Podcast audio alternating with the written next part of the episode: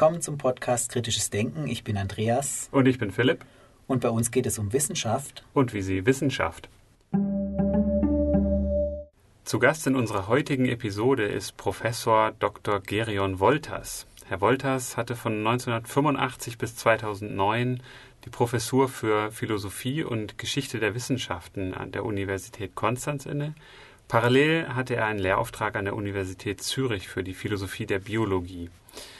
Professor Wolters ist Mitglied in der Leopoldina, ist Leiter des Konstanzer Philosophischen Archivs und war Mitherausgeber der Enzyklopädie Philosophie und Wissenschaftstheorie. Zu seinen Forschungsschwerpunkten gehören die Wissenschaftstheorie und der logische Empirismus, ferner die Wissenschaftsgeschichte und auch das Verhältnis von Kirche und Religion zur Wissenschaft. Viel Vergnügen beim Interview. Ja, Herr Wolters, ich würde mit Ihnen gerne über das Thema Wissenschaft und Ethik sprechen. Ethik beschäftigt sich ja mit Fragen, was soll ich tun, mit Werten und es ist immer die Frage, da gibt es auch Zusammenhänge zwischen Wissenschaft und Ethik. Wie kann man Werte begründen? Spielt da die Wissenschaft eine Rolle? Äh, zunächst mal spielen Werte in der Wissenschaft an unterschiedlichen Stellen eine Rolle. Sie bespielen schon im Vorfeld eine Rolle, insofern die Frage, was gute Wissenschaft ist, eine Wertfrage darstellt. Sobald das Wort gut auftaucht, wird nach Normen gefragt und nach diesen Normen bewertet sich, ob etwas gut, schlecht oder mittelmäßig ist. Und das heißt, dass äh, bereits die Grundlegung der Wissenschaft methodologische Normen enthält, Wertfragen enthält, die keine Tatsachen darstellen, sondern die versuchen zum Beispiel so etwas wie Universalisierbarkeit sicherzustellen. Man kann natürlich sagen, ist mir wurscht, ob andere Leute das akzeptieren. Ich mache das so. Astrologie, ja, hallo, mir ist das völlig egal, aber ich sehe hier, wie die Sterne auf mich wirken. Das ist eine Wertfrage, die bereits in die Anfänge der Wissenschaft hineingeht, die äh, methodologische Ebene. Dann tauchen Wertfragen, und zwar jetzt schon im Gewand äh, eigentlich ethischer Fragen, sehr häufig bei der Durchführung von Wissenschaft auf. Der klassische Fall sind Humanexperimente. Aber auch Tierexperimente werfen ethische Fragen auf. Und drittens schließlich kommen ethische Fragen ins Spiel bei der Anwendung wissenschaftlicher Resultate. Beispielsweise, wenn ich Atomforschung betreibe, zu dem Zweck, Bomben zu bauen, dann sollte ich mir überlegen, was die Anwendung meiner Forschungsergebnisse bedeutet. Oder wenn ich arbeite zum Beispiel an der Herstellung von Giftgasen, dann sollte ich mir überlegen, was das bedeutet. Oder ein ähm, etwas näherliegendes Thema, wenn ich mich mit den Wirkungen des Zigarettengenusses, des Tabakgenusses wissenschaftlich beschäftige, dann sollte ich mir sehr genau überlegen, was für Ergebnisse ich hier produziere und wie sie ausgewertet werden von der, Industrie, von der interessierten Industrie.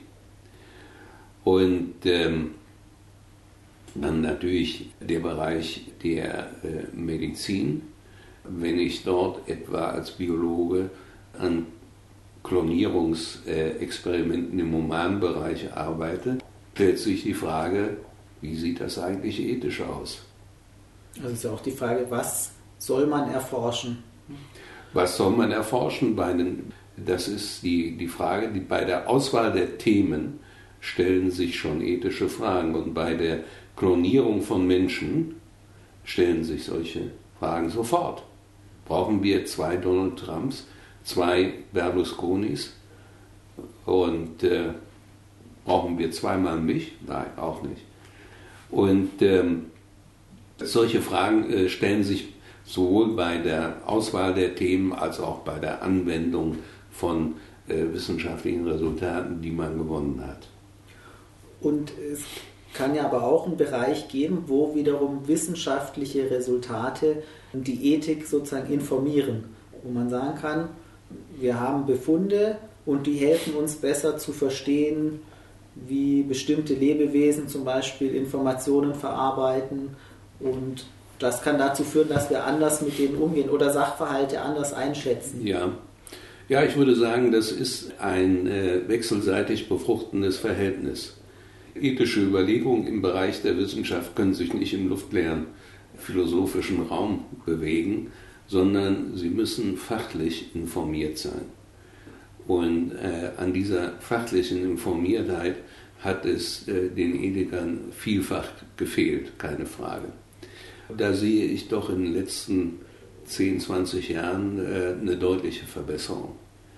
Also es redet heute kaum einer mehr über Bioethik, der oder die nicht doch ziemlich gute Kenntnisse über die biologischen Sachverhalte äh, besitzt, die dort verhandelt werden. Das ist die eine Sache.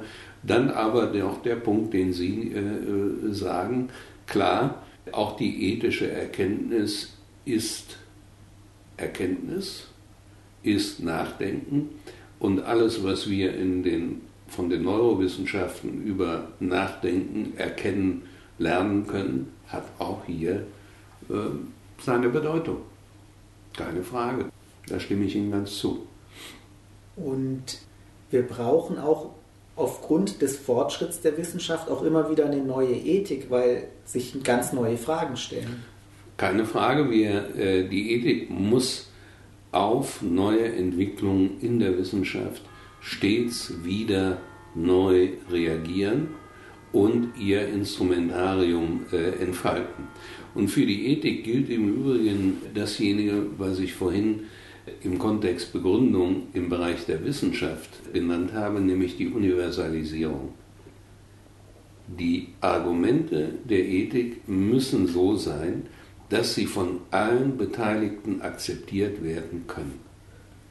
So müssen sie sein. Das ist natürlich eine Unterstellung, die man machen muss, wenn man sagt, okay, Anfangs. mein Argument ist universalisierbar.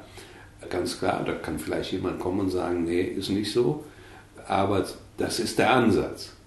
Und das ist sozusagen der gleiche Ansatz wie bei der Wissenschaft. Absolut. Und Karl Popper würde auch sagen, ne, die Ethik ist nicht begründbar, die Wissenschaft ist auch nicht begründbar. Das ist im Grunde, wir gehen von dieser Universalisierbarkeit aus, wenn wir sagen, das muss für alle Gültigkeit beanspruchen können, wenn es um eine Norm geht, aber auch wenn es um eine Begründung geht. Ja, das würde ich ein bisschen anders formulieren. Ich würde schon sagen, dass ethische Sätze begründbar sind in dem Sinne, dass wir universalisierbare Argumente dafür liefern. Aber vielleicht hatten Sie etwas anderes im Sinn, nämlich die Frage, na, warum sollen wir überhaupt moralisch handeln? Wir können doch sagen, ist uns wurscht. Und äh, die Frage ist damit, gibt es Argumente dafür, dass wir ethisch handeln sollen. Also gibt es eine Begründung für die Ethik. Und äh, da gibt es, meine ich, einen äh, sehr schönen Satz von Kant. Und den interpretiere ich so, dass wir die Ethik nicht begründen können in dem Sinne, dass wir nicht begründen können, warum wir moralisch handeln sollen. Am Anfang steht das, was Kant der gute Wille genannt hat. Und das ist eine Entscheidung. Man kann nicht dafür argumentieren, dass man guten Willen haben soll. Entweder hat man ihn oder man hat ihn nicht. Die meisten haben ihn, aber manche auch nicht. Es gibt von Sam Harris das Buch Moral Landscape und in dem versucht er zu argumentieren, dass im Grunde es bei ethischem Handeln darum geht, das Wohlergehen von Lebewesen, die Bewusstsein haben, in unterschiedlichen Abstufungen zu fördern und es so als Grundidee und dass wir darüber ja auch in der Wissenschaft Aussagen machen können, was das Wohlergehen von ja. Lebewesen, Ja. die in unterschiedlicher Ausprägung Mhm, Bewusstsein mhm, mhm. haben, fördert. Das wäre so ein Versuch, das dann Ja. empirisch zu begründen und gleichzeitig gibt es ja doch den Unterschied zwischen diesen, man kann sagen, präskriptiven Beschreiben, äh, präskriptiven Sätzen, wie soll die Welt sein und deskriptiven Sätzen, wie ist die Welt. Ja, äh, klar, es spielen äh, in der Ethik natürlich immer auch deskriptive Gesichtspunkte eine Rolle. Äh, aber ich gehe noch zunächst mal auf Ihre These von Sam Harris mit dem Wohlbefinden fördern zurück. Das ist einer der großen Ansätze der Ethik. Im Grunde ist dies der utilitaristische Ansatz, der im 18. Jahrhundert von Jeremy Bentham entwickelt wurde, dessen Grundsatz, dessen Grundlage sehr vereinfacht so formuliert wird, dass unser moralisches Handeln das größte Glück der größten Zahl zu berücksichtigen habe. Bentham hat dabei nur an Menschen gedacht und äh, das ist auch lange Zeit so gewesen. Und ähm, dann etwa in den 50er, 60er Jahren des vorigen Jahrhunderts kamen stärker die Tiere rein. Das ist der utilitaristische Ansatz. Und es ist ganz klar, wenn wir vom Wohlbefinden oder vom Glück reden, kommen empirische Gesichtspunkte rein. Was Glück eigentlich bedeutet, was Wohlbefinden bedeutet, keine Frage. Der andere Ansatz, der die äh, Ethik unserer Zeit kennzeichnet, ist derjenige von Kant. Man nennt ihn auch den deontologischen Ansatz und der beruht auf, ich sage schon zunächst, dem guten Willen, dass man überhaupt moralisch handeln will. Und dann hat Kant einen Vorschlag gemacht, wie man dies konkretisiert. Und das ist äh, der kategorische Imperativ. Und äh, diese zwei Ansätze, die werden häufig auch noch miteinander vermittelt. Und äh, der utilitaristische Ansatz ist sehr offen für, sagen wir, tatsachenbezogene Einschübe, während der kantische Ansatz das nicht ist. Es gibt ja das klassische Beispiel, bei Kant äh, ist es natürlich nicht das Nazi-Beispiel, aber es ist ein unschuldig Verfolgter, den man bei sich versteckt hat. Wie gesagt, ein Beispiel von Kant. Und da kommt die Polizei und fragt dich, hast du den versteckt? Und nach Kant darfst du nicht lügen. Du musst sagen,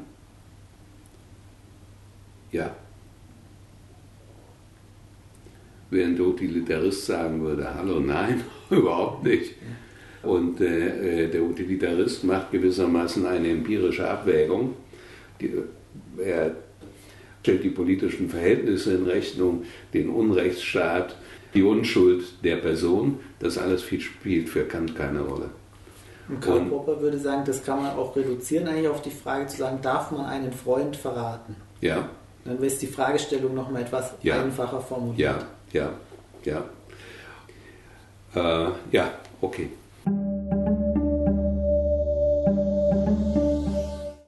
In weiten Teilen der Welt und partiell auch bei uns, aber sehr viel stärker in anderen Teilen der Welt, wird die Ethik ja nicht als eine kritische, rationale Disziplin verstanden, sondern ist religiös informiert. Und das halte ich für ein ziemliches Desaster.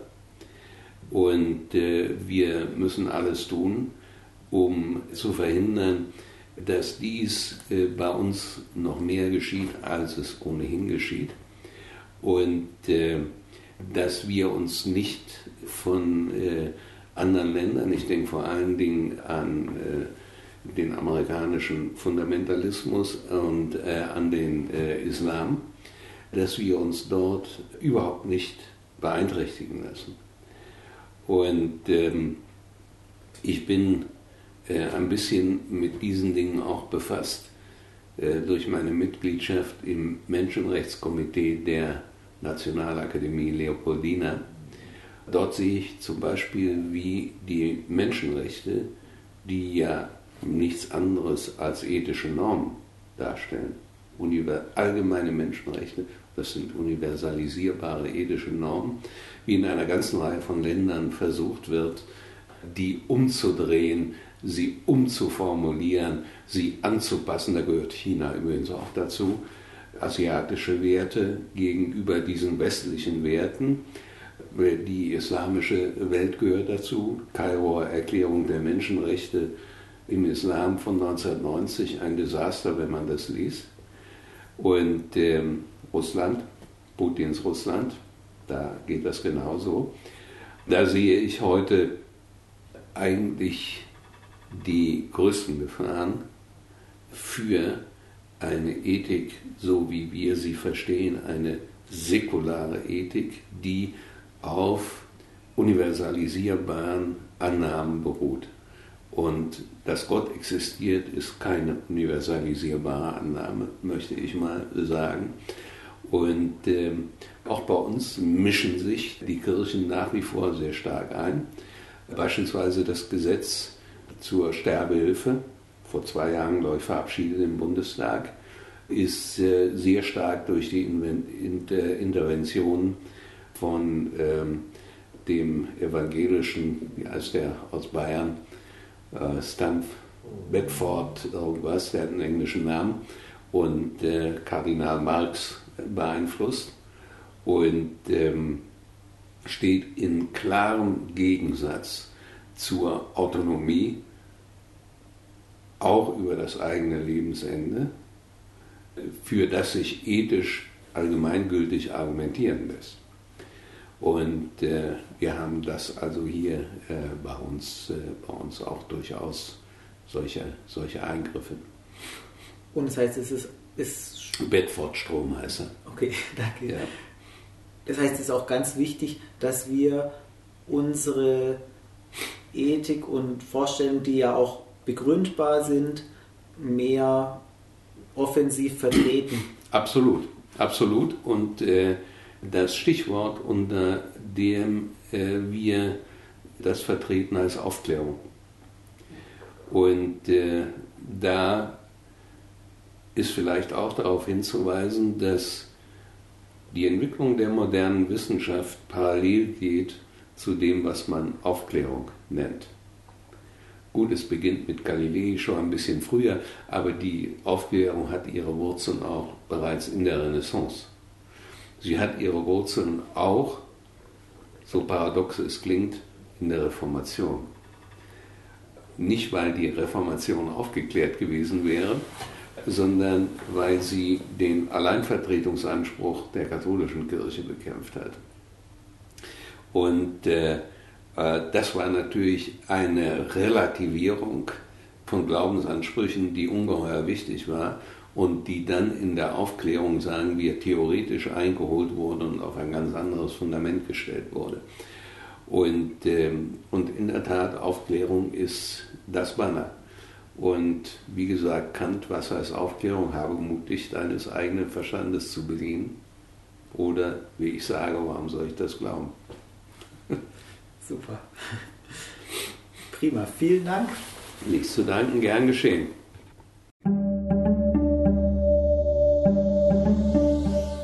Vielen Dank fürs Zuhören. Wir hoffen, der Podcast hat euch gefallen. Dann empfehlt uns weiter, liked uns auf Facebook, folgt uns auf Twitter für Rückmeldungen oder Kritik und Korrekturen schreibt uns einfach eine E-Mail oder benutzt die Kommentarfunktion. Möglichkeiten, den Podcast zu unterstützen, findet ihr auf der Homepage.